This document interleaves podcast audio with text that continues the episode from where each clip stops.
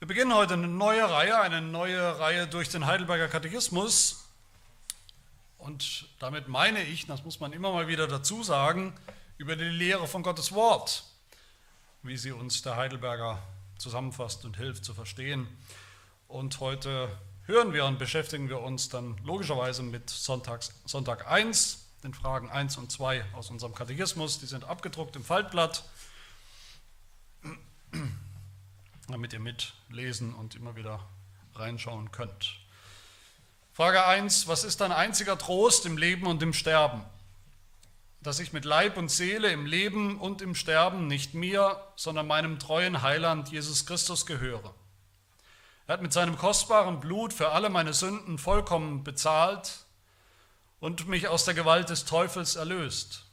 Und er bewahrt mich so, dass ohne den Willen meines Vaters im Himmel kein Haar von meinem Haupt fallen kann, sondern dass mir alles zu meinem Heil dienen muss.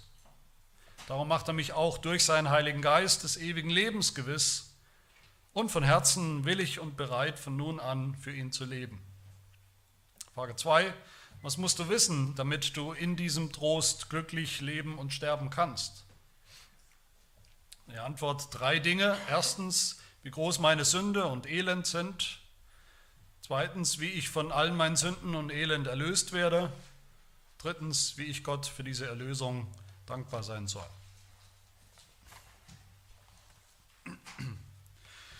fangen an mit diesem neuen Zyklus oder dieser neuen Runde durch den Heidelberger Katechismus, was ja eigentlich unsere normale Praxis im Nachmittagsgottesdienst ist oder sein soll und auch ist.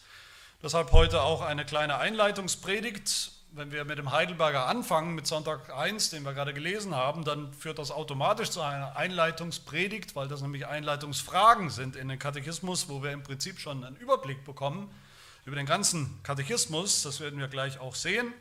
Und eigentlich brauchen wir auch überhaupt keine Rechtfertigung, das zu machen, den Heidelberger zu predigen, weil unsere Kirchenordnung sagt, wer die ab und zu mal studiert und liest, das ist es auf jeden Fall wert für alle Mitglieder, das zu tun.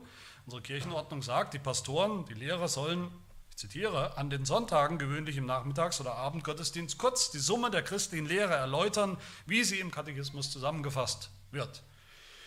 Und das tun wir ja auch in unserer Gemeinde, das wisst ihr, Sonntag für Sonntag, selbst die Reihe, die wir jetzt gerade oder vor meiner, vor meinem, äh, vor meiner Pause äh, beendet haben über das athanasianische Glaubensbekenntnis, war letztlich eine Reihe von Katechismuspredigten, wo wir auch, wo ich auch den Heidelberger immer wieder zum Reden gebracht habe, wo wir auch die Summe der christlichen Lehre äh, uns angeschaut haben. Aber um euch ein bisschen, damit wir wieder reinkommen, äh, ein bisschen Geschmack machen für diese Reihe, will ich euch heute erinnern, uns alle erinnern an drei Dinge, die man immer mal wieder, über die man immer mal wieder auch nachdenken muss, auch in der Zeit oder dem Umfeld, in dem wir leben. Nämlich erstens, warum das eigentlich biblisch ist, dass mit der Predigt über den Katechismus oder mit Hilfe des Katechismus dann zweitens, warum das absolut nötig ist und dringend nötig ist. Und drittens, warum das gut ist für uns alle. Erstens also, warum ist es biblisch, den Katechismus zu reden? Oder, oder man könnte fragen, ist das überhaupt biblisch? Einerseits bin ich das manchmal müde, das immer wieder sagen zu müssen, immer wieder rechtfertigen zu müssen, aber man kann es nicht oft genug sagen in der heutigen Zeit darüber nachdenken. Es gibt leider viele Christen, die ein sehr seltsames Verständnis, eine sehr seltsame Vorstellung da, davon haben, was denn eigentlich überhaupt biblisch ist oder was bibeltreu ist. Biblisch oder bibeltreu ist für viele Christen heute anscheinend nur, wenn man Bibeltexte zitiert, wenn man Bibel, biblische Passagen zitiert. Ähm, Vielleicht hattet ihr auch schon Gespräche mit Christen, die das so tun. Die berufen sich dann manchmal auch auf das Prinzip, die Schrift allein. Sie wollen die Heilige Schrift ernst nehmen. Sola Scriptura ist ein wichtiges Prinzip, sehen wir auch ganz genauso. Und sie denken aber, das bedeutet die Schrift allein. Das bedeutet, man ist nur dann biblisch, wenn man eben einen Bibelvers zitieren kann. Dieses komische Verständnis von dem, was biblisch ist oder bibeltreu ist, das nennen wir manchmal, damit man halt einen Begriff hat, nennen wir das manchmal biblizistisch oder Biblizismus. Biblizisten, diese Christen, die so denken, die wollen die Bibel ernst nehmen als einzige Quelle der Wahrheit, so sagen sie. Sie sagen, nur in der Bibel finden wir Wahrheit, man darf nichts Außerbiblisches für wahr halten oder sogar an die Bibel rantragen, vor allem schon gar keine ganz böse Philosophie, auch keine menschlichen Gedanken, keine menschlichen Systeme, keine menschlichen Lehre oder, Lehren oder Worte. Nur was ausdrücklich dasteht, nur was wortwörtlich dasteht in der Bibel, kann biblisch sein. Und die Bibel ist klipp und klar, sagen sie, die kann jeder verstehen. Wir glauben das auch. Wir glauben auch, dass die Bibel, Gottes Wort, zugänglich ist, dass jeder sie lesen soll und lesen darf, dass die Bibel an sich auch klar ist. Das heißt aber noch lange nicht, dass wir glauben, jeder, der die Bibel liest, für sich versteht in diesem dicken Buch der Bibel, auch sofort und automatisch und von allein, worum es geht. Und kann das auch richtig einordnen, was er liest. Alle Irrlehrer, wenn man mal ein bisschen die Geschichte der Irrlehren oder Irrlehrer der Geschichte studiert, fällt einem auf. Alle Irrlehrer, auch die schlimmsten der Geschichte, waren bis zu den Zähnen bewaffnet mit Bibelversen kannten sich aus, haben ihre Bibeln gelesen und hatten auch, waren bis aufs Blut überzeugt davon, dass sie nichts anderes tun, als Gottes Wort auslegen. Vielleicht waren sie überzeugt, dass sie es als allererste richtig ausgelegt haben. Oft war das so. Dass die Bibel, dass Gottes Wort grundsätzlich klar ist und verständlich ist, heißt auch nicht für uns, dass wir keine Lehrer mehr brauchen, Lehrer mehr brauchen weil wir eben alle sowieso automatisch jetzt die Bibel verstehen und alle sozusagen auch automatisch, wenn man uns allein lässt mit der Bibel, wir studieren die Bibel sorgfältig, dann kommen wir auch alle automatisch zum richtigen und zum gleichen Ergebnis. Auch das sollte uns bewusst sein, dass das nicht so ist. Dazu braucht man nur in so einem klassischen Hauskreis-Setting zu gehen oder Bibelstudium, wo sich zehn Christen treffen und die Bibel aufschlagen und darüber diskutieren, vielleicht auch ohne Lehrer in Anführungsstrichen, und man nachher den Eindruck hat, da gibt es mindestens zehn Möglichkeiten, was uns dieser Text äh, zu sagen hat. Bibellesen allein führt eben auch noch nicht und schon lange nicht automatisch zur richtigen, korrekten biblischen Lehre. Biblizisten sind der Meinung, diese Christen, dass sie eigentlich ohne Hilfe am besten verstehen was Gottes Wort ihnen zu sagen hat. Gib mir eine Bibel und den Heiligen Geist natürlich, den ich habe, und dann bin ich selbst der beste Theologe, den ich brauche. Der einzige, den ich brauche. Viele haben es satt, viele Christen haben es satt, zum Teil verständlich, sich mit allen möglichen Theologien auseinanderzusetzen. Sie sagen dann, das hört man oft, ach, jeder Theologe hat sowieso seine eigene Meinung, selbst die besten Theologen streiten sich ständig, kommen alle auch nicht auf einen grünen Zweig, also auch die können sich nicht einigen. Die best ausgebildetsten Theologen, dann gehen sie so weit, das hört man dann manchmal, dass es eigentlich fast schon eine Tugend ist, wenn man möglichst wenig theologische Ausbildung hat, möglichst wenig Theologie liest in seinem Leben, damit man eben nicht dauernd versaut wird, versaut wird von theologischen Systemen oder theologischem Denken oder irgendwelchen Lehren, menschengemachten Lehren. Am besten ist, man geht eben rein und jungfräulich an die Bibel ran. Und dann wird alles gut. Und deshalb darf auch jeder predigen. Jeder, der sich rein, unvoreingenommen dem Wort Gottes nähert. So Biblizismus ist natürlich der Feind, der Erzfeind, könnte man sagen, von Lehre, der Erzfeind von Theologie. Theologie ist dann immer verdächtig. Theologie ist immer so ein schmutziges, mafiöses Geschäft. Das sind immer irgendwelche Verschwörungen, äh, die da vermutet werden unter den Theologen. Da will uns irgendein schmieriger Theologe irgendwelche komischen Ansichten, seine eigenen Ansichten unterjubeln. Und das ist immer verdächtig. Dass die Bibel grundsätzlich klar und grundsätzlich verständlich ist, bedeutet schon gar nicht, dass wir keine Lehre mehr bräuchten. Keine Lehrer, aber auch keine Lehre. Auch das denken viele Christen. Immer mehr Christen sind solche Biblizisten, die sagen, ich und meine Bibel, das ist eigentlich alles, was es braucht brauche keine Theologie, ich brauche keine Lehre, was die Kirche 2000 Jahre lang, vielleicht mit Streitigkeiten, geglaubt und bekannt und gelehrt hat, das interessiert mich nicht. Die Geschichte ist auch nur irgendwie ein Konglomerat von Verschwörungen, wie die Kirche die Lehre der Bibel zusammengefasst hat in ihren Bekenntnissen durch die Jahrhunderte. Interessiert mich auch nicht. Lehre ist blöd, Lehre ist doof, Lehre ist gefährlich. Ist eine Haltung, die es unter vielen Christen gibt. Und deshalb wollen viele Christen auch damit nichts zu tun haben. Und die lesen aber doch die Bibel. Die lesen die Bibel als, man könnte vielleicht sagen, als ein erbauliches Buch. Also man setzt sich hin, man liest die Bibel, man sagt, heute lese ich 50 Verse, heute lese ich 5 Kapitel oder heute lese ich 10 Psalmen und ich setze Scheuklappen auf. Ich mache so, als hätte ich noch nie was gelesen. Noch keinen Kommentar, noch nie was gehört, noch keine Predigt. Und dann lasse ich einfach die Bibel in Reihenform wirken auf mich. Streng genommen gibt es dann überhaupt keine biblische Lehre, weil in dem Moment, wo ich von Lehre spreche, wenn ich sage, die biblische Lehre von der Schöpfung zum Beispiel ist Punkt, Punkt, Punkt. Oder die biblische Lehre von der Dreieinigkeit oder von Gott oder vom Heil, von der Erlösung, ist das sofort verdächtig, weil das sind ja dann menschliche Worte. Das findet kein Mensch so in der Bibel, das steht so nirgendwo. Das funktioniert nicht. Das darf man nicht. Dieser Biblizismus ist natürlich dann auch der Erzfeind von Bekenntnissen, ist ja klar. Bekenntnisse sagen diese Leute, egal ob es jetzt die altkirchlichen Bekenntnisse sind der ersten Jahrhunderte oder die Bekenntnisse der Reformation, egal was, es sind menschengemachte, es sind Menschenprodukte, menschliche Produkte, wieder nur menschliche Lehre, menschliche Systeme, die sich vielleicht ein paar Theologen oder auch mal viel Theologen ausgedacht haben, sie ausbaldowert haben. Und nicht nur pfeifen diese Biblizisten auf die Bekenntnisse und wollen damit nichts zu tun haben. Sie haben auch dann überhaupt keine Schwierigkeiten zu sagen, Dinge über den Haufen zu werfen, zu sagen, zum Beispiel die klassische christliche Lehre von, von der Dreieinigkeit ist auch nur ein System. Ist auch nicht biblisch, weil es nicht in der Bibel steht. Also ist es, im besten Fall ist es überflüssig, einfach falsch.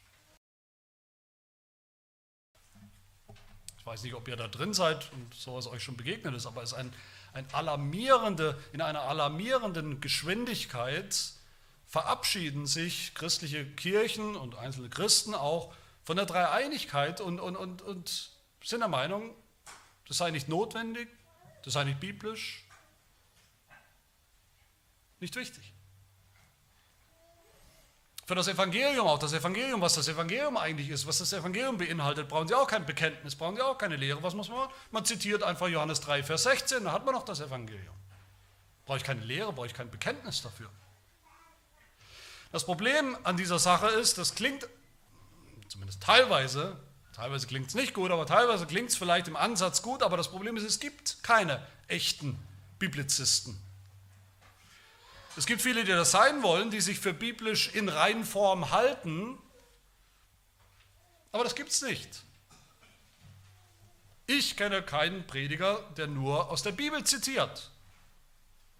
Das wäre eine kurze Predigt oder vielleicht eine lange Lesung. Ich kenne das nicht. Selbst die, die so reden, predigen, das heißt, sie nehmen einen Bibeltext und dann lesen sie ihn vielleicht und dann tun sie was? Sie legen ihn aus. Mit menschlichen Worten, was dabei rauskommt, ist Lehre. Meistens dann chaotische Lehre, manchmal schlechte oder falsche Lehre, aber es ist trotzdem Lehre. Selbst die Dreieinigkeitslehre zu leugnen, ist auch eine Lehre. Eine Irrlehre, aber immerhin eine Lehre. Jedes Mal, wenn ein Biblizist, der so redet, den Mund aufmacht, ob er will oder nicht, kommt dabei Lehre raus. Nicht mit EE, sondern EH, Lehre. Nur geben sie das nicht zu. Nein, sie predigen ja rein biblisch. Mit dem Ergebnis, dass sie dann natürlich auch nicht mehr kritikfähig sind. Klar, wenn ich der Überzeugung bin, ich bin der Einzige vielleicht oder einer von wenigen, die rein biblisch O-Ton Bibel reden und predigen, wer kann mir dann meine Predigt hinterfragen? Biblizisten sagen, die Heilige Schrift ist der einzige Maßstab und dann sagen sie, was die Bibel angeblich sagt. Sie sagen es. Das heißt, ihre Interpretation ist ausschlaggebend. Sie haben recht, weil sie ja biblisch sind.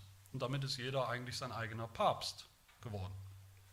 Wir bekennende Christen, sage ich jetzt mal, reformierte Christen, wir sagen auch, die Heilige Schrift ist der Standard, ist, der, ist die Norm. Aber eben nicht die Heilige Schrift, wie ich, Sebastian Heck, als Pastor sie verstehe.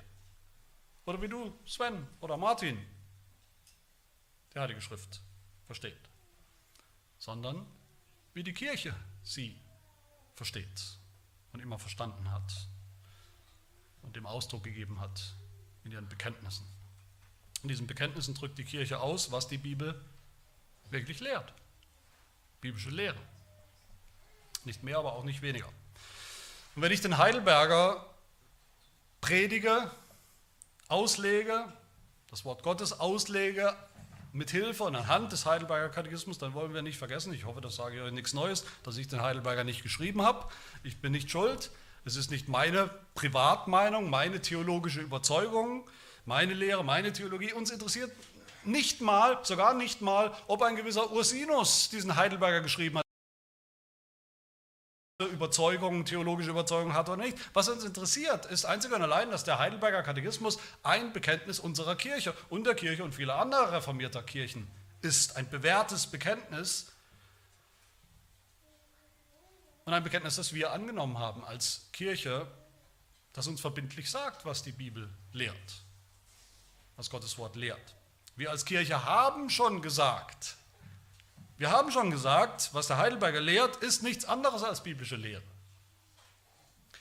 Er sagt nichts anderes als das, was die Bibel sagt, nur sagt er es eben anders. Logischerweise sagt er es anders. Er sortiert biblische Lehre, der Heidelberger, und das ist auch gut so, das ist gut und das ist biblisch und das ist notwendig für uns, biblische Lehre zu sortieren. Es ist ironisch, dass sogar unter manchen, die sich reformiert nennen, es einige gibt, die sehr biblizistisch daherkommen und sagen, Bekenntnisse sind gut, Bekenntnisse finden wir auch gut und biblisch und richtig, aber deshalb darf man sie noch lange nicht predigen. Man darf doch nicht predigen über oder mit dem Heidelberger Katechismus. Wir predigen doch nur das Wort Gottes. Wenn ich das höre, kriege ich immer irgendeinen Knoten im Gehirn, weil ich das fehlen mir Kategorien, das nachzuvollziehen. Okay, man sagt, unser Bekenntnis ist biblisch, es ist richtig, es fasst angemessen zusammen, was die Bibel selbst, was Gottes Wort selbst lehrt. Nur darf ich es nicht predigen. Es ist biblisch, aber ich darf das, was biblisch ist, nicht predigen. Predigen darf ich nur den Text der Heiligen Schrift, bloß nicht den Katechismus. Ironisch ist, dass dann dieselben Leute, die so reden, hingehen und überhaupt keine Schwierigkeiten haben, damit zu sagen, ich mache jetzt die nächsten zehn Sonntage eine Predigtreihe über Thema XY oder meinetwegen über die zehn Gebote, wo ich als Prediger euch sage, wie die zehn Gebote zu, zu verstehen sind. Das soll besser sein, biblischer, als wenn ich die zehn Gebote behandle wie ein kirchliches Bekenntnis, wie der Heidelberger uns sagt, wie das Wort Gottes zu verstehen ist. Nach eigenem Ermessen auszulegen, ist dann biblischer als mit einem kirchlichen Bekenntnis in der Hand. Das kann doch eigentlich nur bedeuten, dass diese Leute denken, sie selber wären eben zuverlässigere Ausleger der Heiligen Schrift als die kirchlichen Bekenntnisse, als die Tradition, die große christliche Tradition vor ihnen. Um solche Lehrer, biblische oder eher biblizistische Lehrer und Prediger sollten wir eigentlich alle einen großen Bogen machen. Es ist nur eine Frage der Zeit, wie lange sowas gut geht bis es abgleitet in ihr Lehre. Der Heidelberger ist auf jeden Fall alles andere als biblizistisch, aber er ist eben biblisch. Biblisch im besten Sinne des Wortes. Die Summe der biblischen Lehre. Und das sehen wir doch schon in der allerersten Frage, oder nicht? Die allererste Frage, die da lautet, was ist dein einziger Trost im Leben und im Sterben? Mit Trost meint der Heidelberger eigentlich nichts anderes als das Evangelium. Das sehen wir ja in der Antwort was ist dein Trost? Und die Antwort ist das Evangelium. Aber eben das Evangelium nicht fünf Bibelverse, sondern das Evangelium als Lehre. Die Lehre des Evangeliums. Die biblische Lehre vom Evangelium. Die finden wir nicht in einem einzelnen Bibelvers, nicht mal in Johannes 3, Vers 16. Aspekte des Evangeliums, ja, finden wir natürlich in einzelnen Bibelversen, aber nicht umfassend die ganze und eben ausgewogene könnte auch mal sagen, systematische Lehre des Evangeliums, die wir aber brauchen in der Ausgewogenheit. Die Gläubige brauchen und die Ungläubige auch brauchen, hören müssen.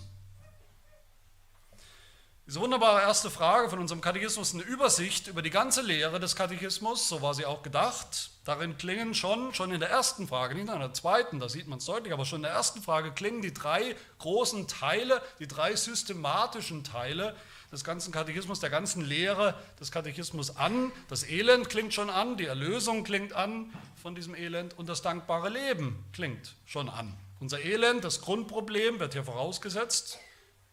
Das Problem, was das Evangelium die Erlösung überhaupt erst notwendig macht, sehen wir schon in Frage 1, nämlich dass wir zunächst mal anscheinend in der Gewalt des Teufels waren. Als Sünder. Dass wir unsere eigenen Herren waren, scheinbar unsere eigenen Herren, losgelöst von Gott, der uns gemacht hat, von unserem Schöpfer und Herrn. Dass wir überhaupt erst erlöst werden müssen, wird auch vorausgesetzt. Dass wir dem Tod verfallen sind als Strafe Gottes, dem Tod an Leib und Seele, wie es heißt, in der ersten Frage. Und auf diesem Hintergrund, von diesem Elend, hören wir dann die Erlösung schon in Frage 1, der, der, Trost, die Lehre von der Erlösung, dass wir mit Leib und Seele im Leben und im Sterben jetzt nicht mehr uns selbst gehören, sondern unserem treuen Heiland Jesus Christus. Der hat mit seinem kostbaren Blut für alle unsere Sünden vollkommen bezahlt und uns aus der Gewalt des Teufels erlöst. Und er bewahrt uns auch in dieser Erlösung, wenn wir sie empfangen haben, dass sie uns nicht mehr plötzlich wieder verloren geht oder genommen wird, sondern dass uns alles, was wir erleben als Christen, zum Heil dienen wird.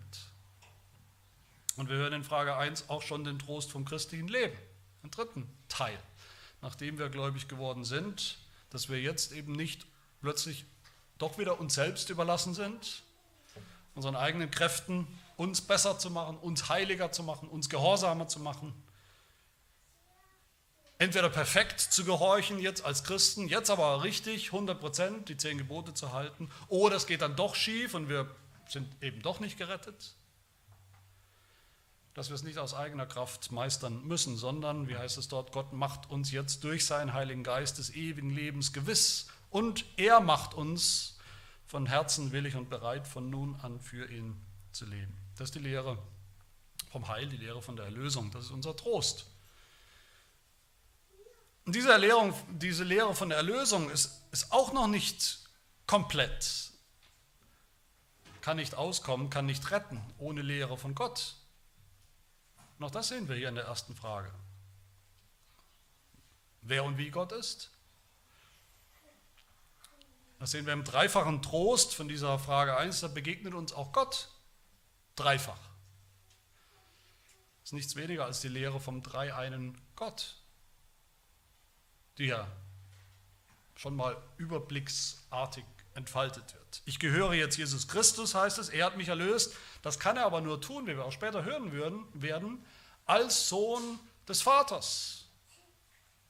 Als der ewige Sohn Gottes, der Mensch geworden ist. Und dazu ist er gesandt worden vom Vater, zweite oder erste Person der Dreieinigkeit, je nachdem, wie man zählt. Und der Vater heißt es an, der Vater bewahrt mich, er bewahrt mich souverän, dass kein Haar von meinem Kopf fallen kann ohne seinen Willen und ich nicht mehr verloren gehen kann. Deshalb. Und dieser Vater macht mich dann drittens, die dritte Person der Dreieinigkeit, durch seinen Heiligen Geist gewiss, gewiss des Glaubens, des ewigen Lebens und von Herzen willig und bereit für ihn zu leben. Das ist das Werk des Dreieinen Gottes, von dem wir auch gehört haben, drei Personen, ein Gott, drei Personen, die unteilbar das eine Werk der Erlösung vollbringen an uns und für uns. Wenn das nicht biblisch ist, was dann? Aber das ist biblisch. Und damit zum zweiten Gedanken, warum ist es nötig, den Katechismus zu predigen oder man könnte sagen, biblische Lehre überhaupt zu predigen. Lehrpredigen, die Summe der christlichen Lehre. Den Glauben irgendwie systematisch darzustellen, einzuordnen in bestimmte Lehren oder Lehraussagen. Warum ist das nötig, notwendig? Die Bibel ist ein dickes Buch. Die Bibel besteht aus 66 Büchern, wie wir hoffentlich alle wissen, mit ganz unterschiedlichen Genres, äh, über, über einen großen Zeitraum von unterschiedlichen Verfassern geschrieben. Aber doch sind wir überzeugt davon als Christen, dass die Bibel, so wie, wie wir sie haben, als gesamtes Endergebnis Gottes Wort ist, das Gott uns gegeben hat. Also ein Wort Gottes, nicht 66 Teile, sondern ein einheitliches Wort Gottes, ein großes Ganzes, ein Gott, der spricht, ein Gott, der sich nicht widerspricht, trotz all der Unterschiedlichkeit. Und wenn man das ernst nimmt, dann ergibt sich allein daraus, ergibt sich schon die Notwendigkeit, dass wir zum Beispiel, wenn man nur anfängt, man liest das erste Kapitel der Heiligen Schrift, Genesis 1, man hört von der Schöpfung, da hören wir von der Schöpfung, dann liest man weiter, vielleicht kommt man zu den Psalmen, den Psalmen liest man wieder von Schöpfung, dann liest man im Neuen Testament von Schöpfung, dann liest man beim Apostel Paulus von Schöpfung, dann liest man in der Offenbarung des Johannes von Schöpfung. Dass wir in irgendeiner Form sagen können, na, das sind nicht Einzelaussagen, die überhaupt nichts miteinander zu tun haben, sondern die haben miteinander zu tun. Aber was ist die Lehre insgesamt von der Schöpfung, die sich daraus ergibt, dass es Gottes eines Wort ist? Es ist notwendig, dass wir das sagen können. Das sagt die Bibel zu Schöpfung, Erlösung, Gott, Mensch. so ist es mit jedem Thema. Lehre ist nicht schlecht, böse, unbiblisch, suspekt, sondern absolut notwendig. Es gibt keine biblischen Christen ohne Lehre, es gibt überhaupt keine Christen ohne Lehre.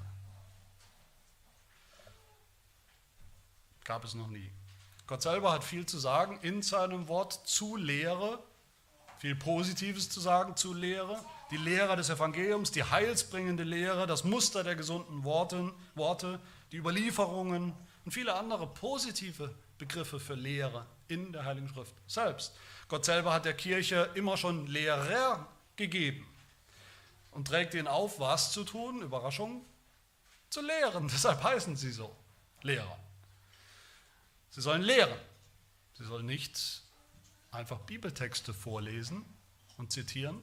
Sie sollen lehren. Das ist harte Arbeit. Da muss man sich hinsetzen. Da muss man das ganze Wort Gottes kennen und in Betracht ziehen. Da braucht man Werkzeug, um zu lehren. Handwerkszeug. Das fliegt uns nicht einfach an. Der christliche Glaube ist nicht einfach die Bibel, wie man manchmal hört. Der christliche Glaube ist nicht einfach die Bibel von Genesis 1 bis Offenbarung 22. Wenn, uns, wenn jemand von uns wissen will, wenn ein Ungläubiger von uns wissen will, was ist eigentlich der christliche Glaube? Und wir haben nichts zu sagen das Einzige, was uns einfällt, ist ihm eine Bibel hinzuschmeißen. Das sollten wir uns schämen. Was hat der Apostel Paulus gepredigt? Die Bibel, natürlich. Naja, die ganze Bibel gab es noch nicht. Das Neue Testament war noch nicht komplett. Aber er sagt uns selber, was er gepredigt hat in Apostelgeschichte 20, Vers 27. Da sagt er, sozusagen zum Abschied seines Dienstes, ich habe euch den ganzen Ratschluss Gottes verkündigt, den ganzen Ratschluss Gottes. Und das wird auch, das habe ich schon zigmal gehört, von Biblizisten so verstanden, ah, der ganze Ratschluss Gottes, das muss wohl die ganze Bibel sein, eben von Genesis bis, naja, wie lange die Bibel halt damals ging zu Paulus Zeit, das Neue Testament, das noch nicht ganz komplett war. Aber das ist völliger Quatsch. Der Apostel Paulus meint damit, ich habe euch den ganzen christlichen Glauben, den Ratschluss Gottes, die christliche Lehre, verkündigt und beigebracht, gelehrt. Und genau das tut auch der Heidelberger oder tue ich dann auch anhand des Heidelbergers. Er ist die Summe der christlichen Lehre.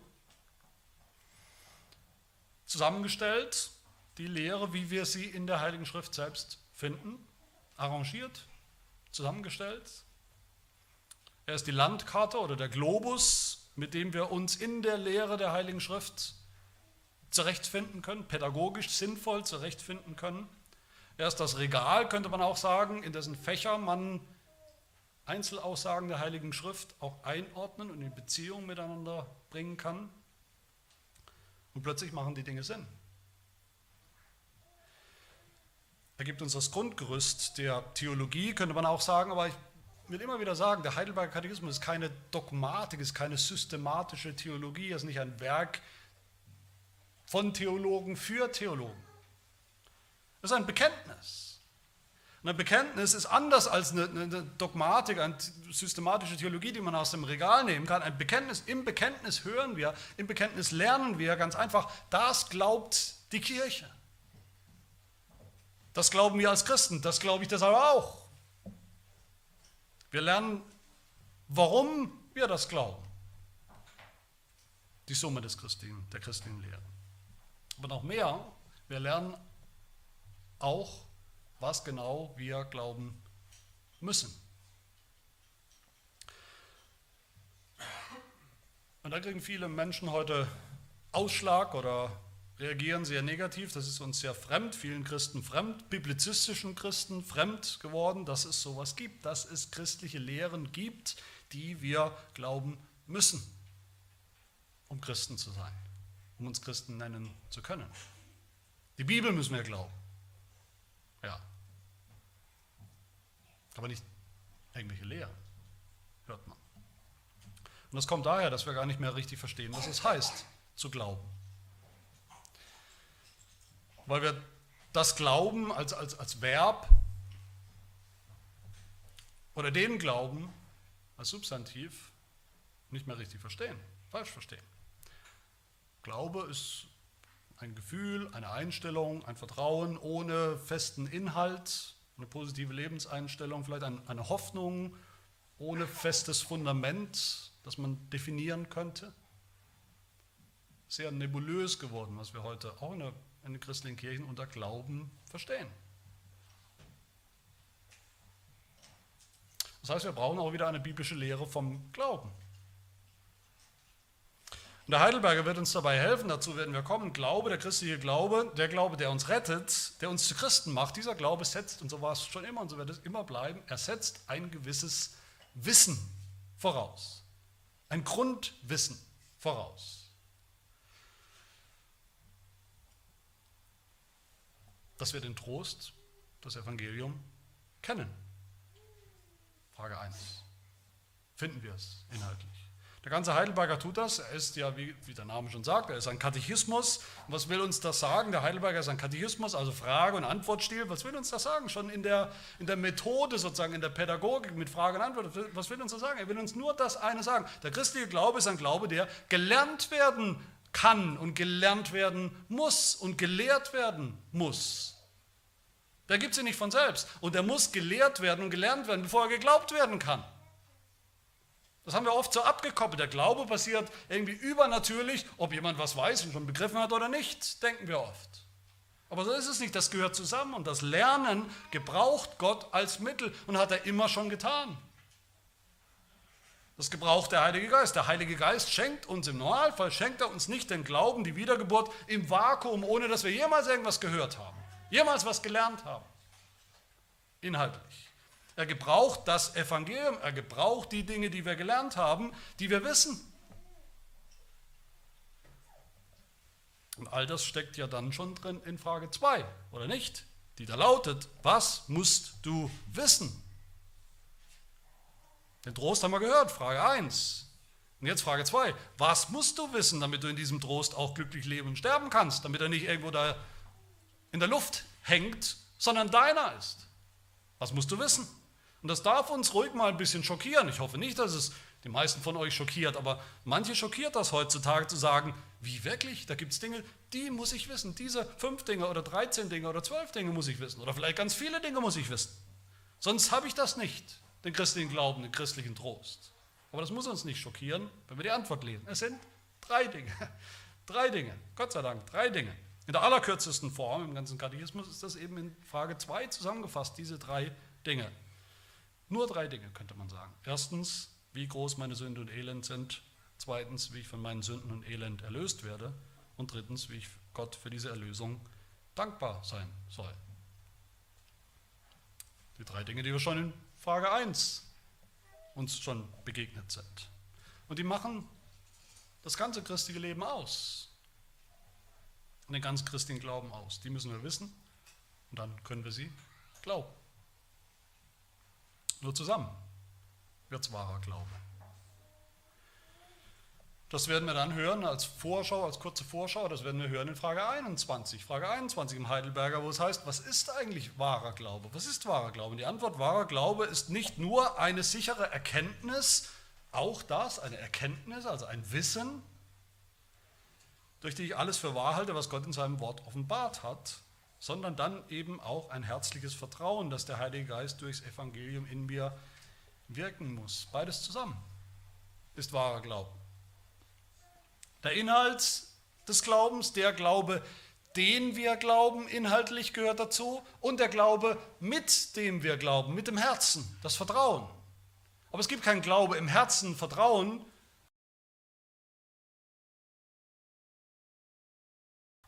Das gehört zusammen. Auf den ich nicht mit meinem Herzen vertraue.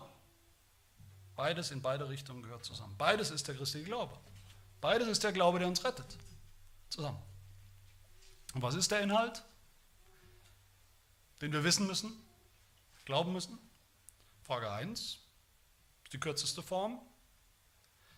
Frage 22 dann, auch wieder, da heißt es wieder, was muss ein Christ glauben? Und die Antwort, alles, was uns im Evangelium zugesagt wird, man könnte sagen, Frage 1 ist das Evangelium wie es unser allgemeines, wahres und christliches Glaubensbekenntnis zusammenfasst und lehrt. Und dann erklärt uns der Heidelberger genau dieses christliche Glaubensbekenntnis. Das ist das, was wir wissen müssen. Das ist der Inhalt. Das ist die Summe des christlichen Glaubens oder der Lehre. Aber lass mich schließen mit ein paar Sätzen dazu, ganz kurz, warum das dann auch alles gut ist für uns. Ich meine, letztlich, wenn es biblisch, richtig und biblisch ist und notwendig ist, dann ist es automatisch gut, aber trotzdem will ich es nochmal auch ein bisschen positiver, vielleicht als Appell, als positiven Appell für uns alle formulieren, wo wir uns jetzt darauf einlassen, auf die nächste Runde im Heidelberger, dass wir wirklich gemeinsam hingehen und gemeinsam sagen, wir wollen den christlichen Glauben lernen. Damit fängt es schon an. Wie gesagt, viele Christen wollen das nicht. Sie denken, das hat man alles über Nacht und automatisch. Der Heilige Geist gibt mir das alle ein. Lernen brauche ich nicht. Dementsprechend gibt es keine Katechese in der Gemeinde. Wir wollen das lernen und das tun anhand des Heidelbergers, der niemals die Bibel ersetzen will oder kann, sondern der uns in die Lehre der Heiligen Schrift hineinführt.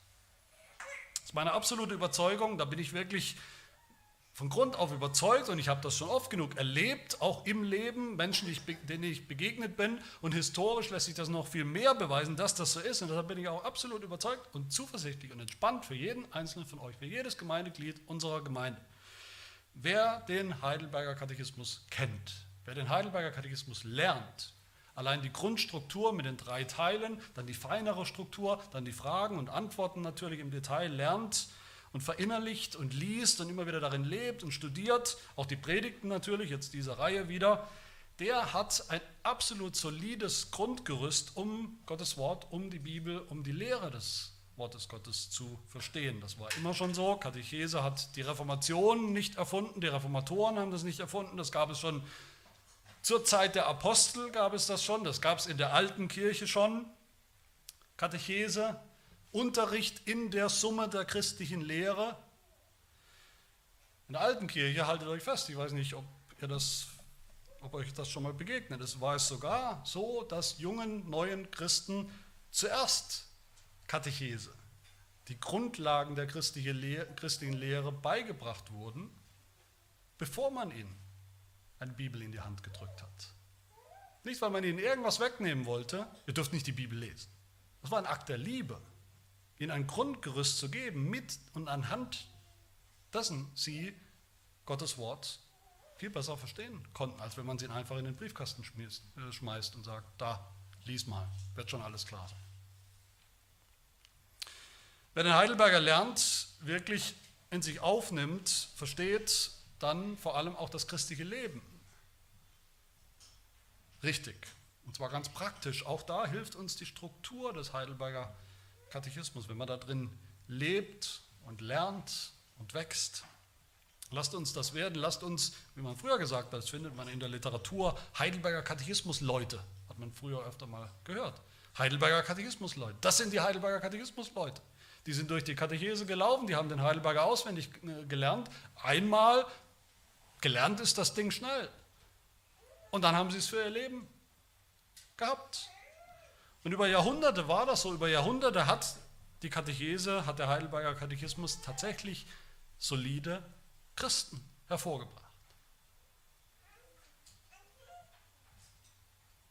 So sehr, dass man als Seitennotiz, dass die Katholiken zur Zeit des 16. und 17. Jahrhunderts regelrecht Angst hatten vor dem Heidelberger Katechismus, dass sie sich beklagt haben in der Literatur, was für ein großer Schaden der Heidelberger Katechismus angerichtet hat. Ein großer Schaden vom Blickpunkt der Katholiken, der katholischen Kirche. Manche sagen, diese Heidelberger Katechismusleute, die wissen ja mehr als der durchschnittliche katholische Priester. Das ist ein Schaden. So hat man das empfunden, diese Heidelberger Katechismusleute. Möge, das wieder so sein. Wie gesagt, ist das kein Automatismus. Das bedeutet nicht, wenn wir den Heidelberger verinnerlichen, lernen, selbst wenn wir ihn tiptop auswendig können, von Frage 1 bis 129, bedeutet das nicht, dass wir dadurch gläubig sind, dass wir dadurch ein solides christliches Leben leben, aber es ist das Grundgerüst dazu. Lasst uns den Glauben lernen, lasst uns den Katechismus lernen, was dasselbe ist. Dafür ist er da, dass wir ihn auswendig lernen, die beste Übung, die ich mir vorstellen kann für die Gemeinde, für die ganze Gemeinde. Lasst uns das vielleicht auch in Grüppchen tun, dass sich zwei oder drei oder fünf oder sieben zusammentun und sagen, wird höchste Zeit, dass wir als Mitglieder des Werk den Heidelberger auswendig können. Was wir übrigens von unseren Kindern auch fordern in einem bestimmten Alter. Lasst uns diesen Katechismus dann aber auch wirklich zu Herzen nehmen. Für den Rest unseres Lebens. Dann werden wir Christen, die wissen,